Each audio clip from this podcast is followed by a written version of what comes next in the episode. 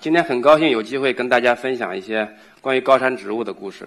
呃，我们跟植物打交道，少不了要出野外。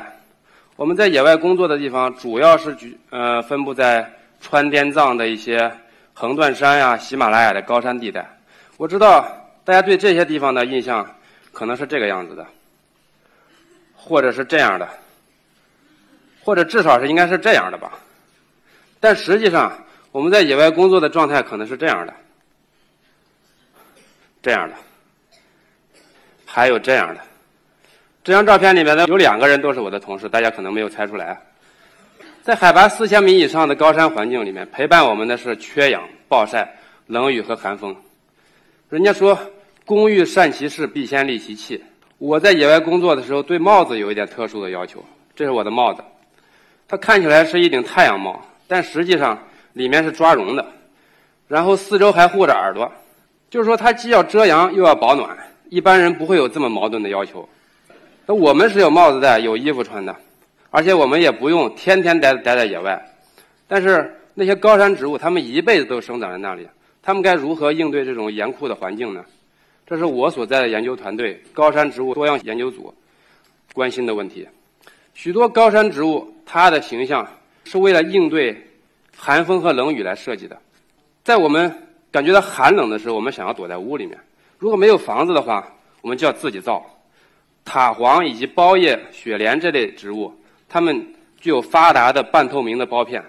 这些苞片把脆弱的花絮的部分裹在里面。我们把这类植物叫做温室植物。如果没有房子住，那就多穿点衣服呗。雪兔子以及棉参这些植物，它们有厚实的毛被，这些毛被能够让它们保持温暖，并且在一定程度上让它们保持干燥。我们把这类植物叫做棉毛植物。又没衣服穿，又没房子住，你该怎么办呢？那就团成一团好了。这些植物，比如高山上的尾灵菜属植物，还有无心菜属植物，它们的样子长成团垫的样子。这种特殊的结构能够让它们。在一个微环境里保持相对温暖，我们把这种植物叫做垫状植物。但实际上，植物不仅要应对特别艰辛的物理环境，他们还要应对面对活的敌人。为了躲避天敌的取食，他们想尽了各种办法。我们讲到植物防御的时候，对我们人类而言，其实是一个能怎好的问题。我们之所以要问有些植物能不能吃、好不好吃。就是因为它们其中的有一些真的是不能吃、不好吃。不少植物具有锋利的刺，还有很多植物它们的叶片特别坚韧，难以下咽。这些东西我们都称作为它的植物的物理防御。植物还有化学防御，很多植物的味道让人印象深刻，比如这种植物大家肯定都知道，香菜里面含有很多醛类物质。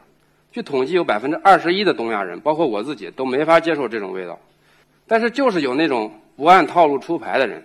我想，在座的各位里面，肯定有很多人爱吃香菜，也有很多人可能爱吃鱼腥草。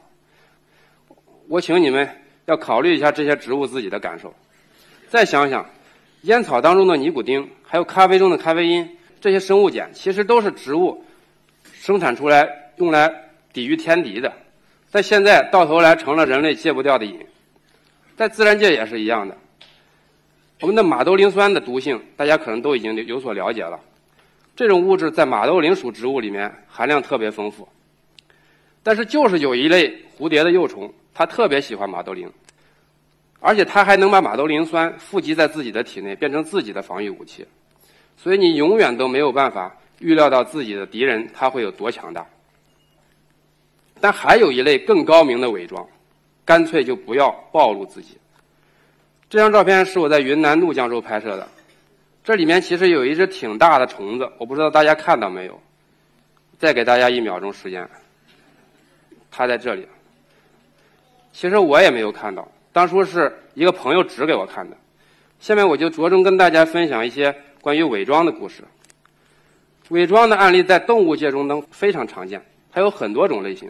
比如左边这种，沙滩上的一只螃蟹，这只螃蟹的体色非常均一，而和它的背景沙滩 完美的融合起来。我们把这种类型叫做背景匹配。中间的这种我们把它叫做混隐色。这只螃蟹的体色上面有很多的斑纹，这些斑纹对比色彩对比很强烈，营造出一个虚假的边缘效果。这样一来，天敌就很难发现它的真实轮廓。右边这种类型，我们把它叫做乔装。自然界中的很多生物，它把自己扮演成那些无关紧要的东西，比如这只凤蝶的幼虫，它把自己装扮成一坨鸟屎。虽然看起来挺醒目的，但实际上，在一个缺乏经验的猎手来说，他是不大可能对一坨鸟屎产生兴趣的。虽然这些伪装现象都很神奇，看起来很神奇，实际上都可以被经典的自然选择理论所解释。如果一个群自然群体里面它存在变异，并且天敌也就是选择的力量足够强大，那么那些伪装差的个体就会被淘汰，伪装就会越来越完美。但我可是研究研究植物的，植物也有那么多天敌，他们会不会伪装呢？画面上的这个老人他叫华莱士，当年他和达尔文各自独立的提出了自然选择理论。大概在一百五十年前，他写过一篇论文，叫做《动植物的色彩》。在这篇论文当中，其实它主要是写动物的色彩，植物部分只提到了花的颜色，而没有完全没有提到关于防御方面的色彩。为什么呢？论文当中有一句话是这么说的：“诚如我们所见，动植物需要躲避或者警示天敌，它还要呃辨识同类。”因此，它们的体色在很大程度上取决于这些需求，而植物则不常隐藏自己，它们转而通过利刺、厚皮、毛背以及毒素保护自己。跟大家的想法一样，华莱士实际上他也觉得植物的伪装可能没什么好说的，但他确实也注意到这么一类特殊的植物，这类植物在最近几年成了我们的网红多肉植物——石生花。石生花在非南部非洲的原产地是长这个样子的，我不知道大家找到没有。在这幅画面的中上部分，石生花属植物是植物伪装当中的一个非常经典的案例。但是令令人诧异的是，一百多年都过去了，一直都没有一个比较严格的实验来检验它。我们现在不知道是什么东西来吃它，也不知道它的伪装有没有起到起到作用。很遗憾。华莱士，他没有来过我们中国，他不知道我们的西南山地有很多神奇的植物，比如说这一种，它叫囊巨紫堇，生活在我们西南横断山区的高山流石滩上，这样的环境。当我第一次见到它的时候，我就在琢磨，它为什么要长成这个样子？经过长时间的观察，我们发现，它是一种名叫绢蝶的昆虫的寄主。绢蝶母亲在交配之后，把卵产在紫堇的附近，然后这些幼虫孵化以后，就以紫堇为食。紫堇的个体非常小，但是幼虫的食量特别大，所以经常把紫堇的地上部分啃得一干二净。幼虫慢慢长大化蛹，然后羽化成蝶，开始新的循环。了解了整个生活史以后，我有一个猜测：紫堇如果能够通过伪装躲避绢蝶母亲的搜寻。那么它们就有可能活得更久，产生更多后代。这个推测挺合理的，对吧？但是实际上还有很多的问题。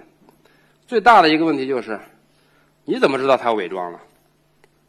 这个颜色我们叫叫做珊瑚橙，它是官方名称，它是潘通公司在今年发布的年度流行色。在我们人人类看起来，它大概是这个颜色。但是你们家的猫猫狗狗看起来，它可能是这个颜色。我们能够看到什么样的色彩，取决于有什么样的光受体参与了这个色觉过程。我们人类具有红、绿、蓝三类光受体，可以感受四百到七百纳米的光波。我们把这段光波称为可见光。我们人类对红色特别敏感，但是很遗憾，我们看不到紫外光。这也是为什么它们叫紫外光的原因。咱们人类的这种色觉特性，实际上在动物当中是非常少见的。绝大多数昆虫它是可以看到紫外光的，比如蜜蜂，蜜蜂它就可以看到某些花朵在紫外区域发出的一些隐藏信号，这些信号是我们肉眼看不到的，但是可以通过一些特殊的手段，比如数码相机，经过改造，然后配合合适的滤镜，我们可以得到还原。但是蜜蜂是对红色非常不敏感，它们有可能分不清家门口到底是邮局还是消防队。再看鸟类，它们对红色和紫外光都非常敏感，而绝大多数哺乳动物在我们看来是属于色盲的，因为他们对红色很不敏感。但是大家了解了这些色觉的多样性之后，就会发现色盲这个概念其实有点不合适。呃，我们蜜蜂它不能感受到红色的热烈，那我们同样，我们人类不能感受到紫外的那种可能是魔幻的样子，所以谁都别嫌弃谁。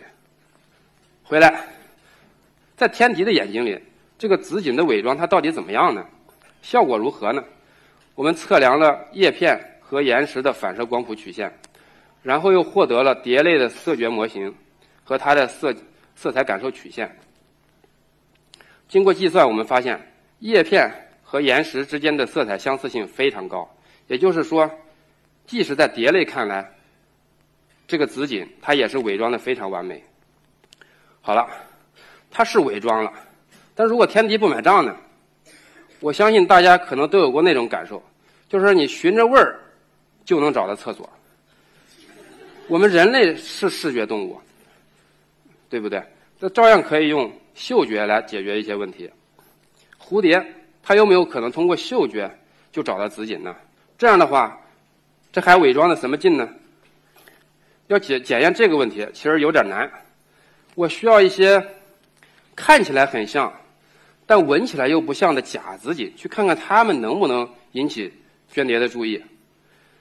这种东西上哪儿找呢？我想起了社会主义的淘宝，然后我就发现有卖假花的，有卖假假树枝的、假叶子的，没有卖我这种东西的，它太小众了，定制也不行，人家我这个量太小，人家不做。最后我选择了一个非常简单、经济的方法——打印，不是 3D 打印，就是打印在纸上，然后剪下来给它带在野外，大概就是这个效果。挺简陋的，对吧？但是它起作用了，就是有那么笨的绢蝶母亲，它会把把它当真，在它附近产卵，在这里。所以现在我们可以比较负责任的说，这个视觉线索在绢蝶寻找寄主的过程当中，起到了非常重要的作用。当初我们发现这个伪装现象的时候，国内的科普媒体，呃，发布了我们的一张照片。然后不少不少网友感兴趣，其中有一条留言是这样的，他说：“你这个颜色不科学呀，它怎么进行光合作用呢？”啊，这也是我非常关心的问题。你看这个动物千奇百怪的颜色，但是人家不需要光合作用啊，他们这方面的限制就很少。怎么检验这个问题呢？还有点难，因为你得找到一个合适的参照做比较。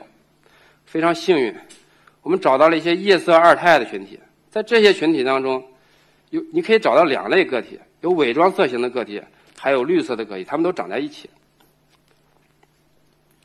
啊，这为我们开展比较研究提供了很多方便。结果我们就发现，无论是净光合速率还是最大的光合潜能，两者的表现都不相上下。这个意思就是说，伪装实际上并没有影响植物的光合效率。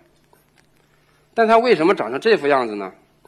实际上只是说，比绿色个体在表面上多了很多花青素。这些花青素本身是红色的，但是它们一旦和绿色的那些细胞镶嵌拼贴在一起之后，在宏观上看起来，我们就觉得它是伪装色。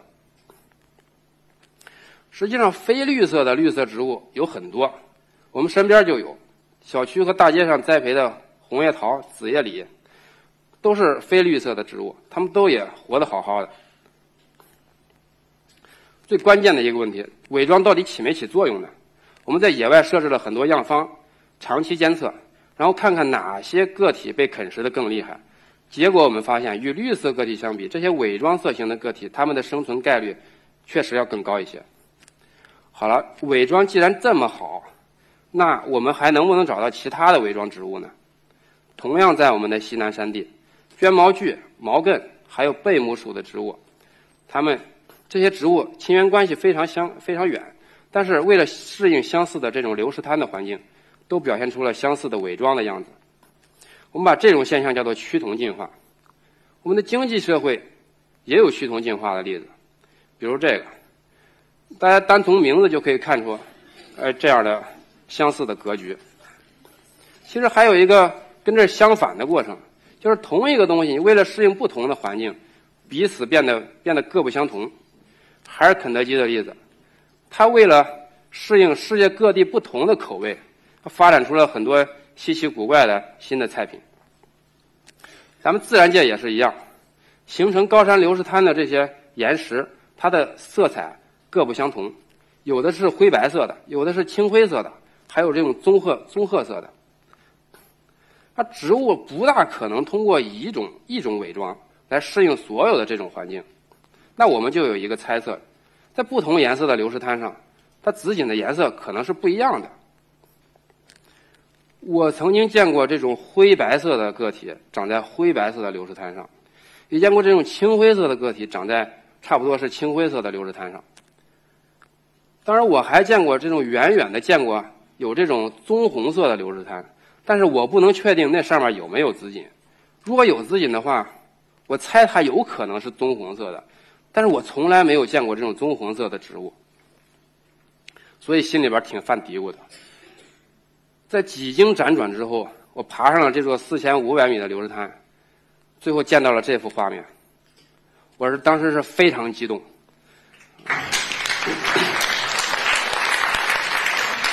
因为我知道这绝对不是一个巧合。植物为了适应不同的环境，它们演化出了不同的色彩。